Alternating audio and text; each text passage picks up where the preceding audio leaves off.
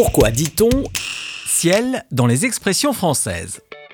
Je ne sais pas si vous atteindrez le septième ciel avec cet épisode, mais on va tout faire pour, car être au septième ciel, c'est être comblé de bonheur, en plein ravissement. Revenons à l'Antiquité pour expliquer cette expression.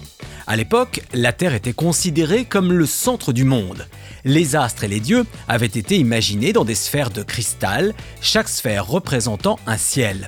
Il y avait alors un ciel pour chaque planète, donc sept, et ce dernier était celui des étoiles qui symbolisait la joie.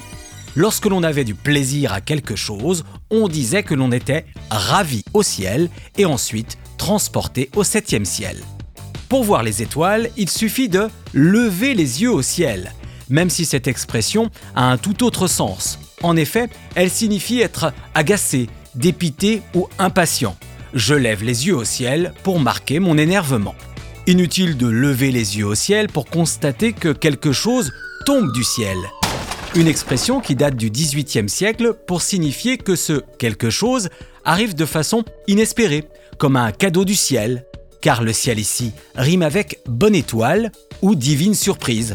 Le verbe tomber étant dans cette expression synonyme d'apparaître. Et hop, c'est tombé du ciel.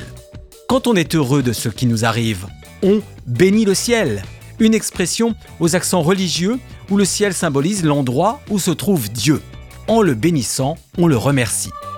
Dans le même sens de remerciement, on dit aussi rendre grâce au ciel. Mais avant de le remercier, le ciel, il faut parfois agir. C'est le sens de l'expression Aide-toi, le ciel t'aidera.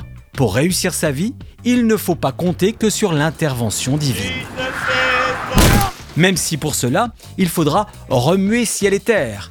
Une expression qui implique d'immenses efforts pour arriver à ses fins, au point de faire bouger ce qui va de la terre jusqu'au ciel.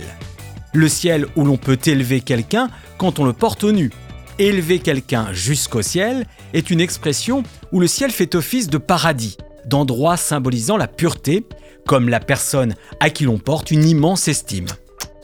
Dans l'Ancien et le Nouveau Testament, la foudre est nommée le feu du ciel, telle une puissance divine qui peut être tantôt une bénédiction, tantôt un châtiment.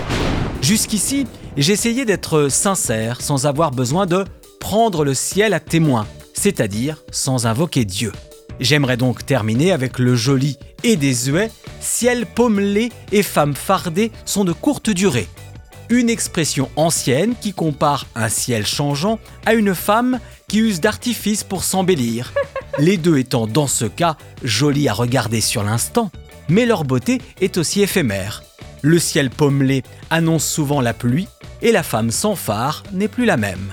Une expression qui invite donc à se méfier des mauvaises surprises comme celle du théâtre de boulevard d'autrefois, où l'actrice s'écriait ⁇ Ciel, mon mari !⁇ quand celui-ci débarquait au mauvais moment.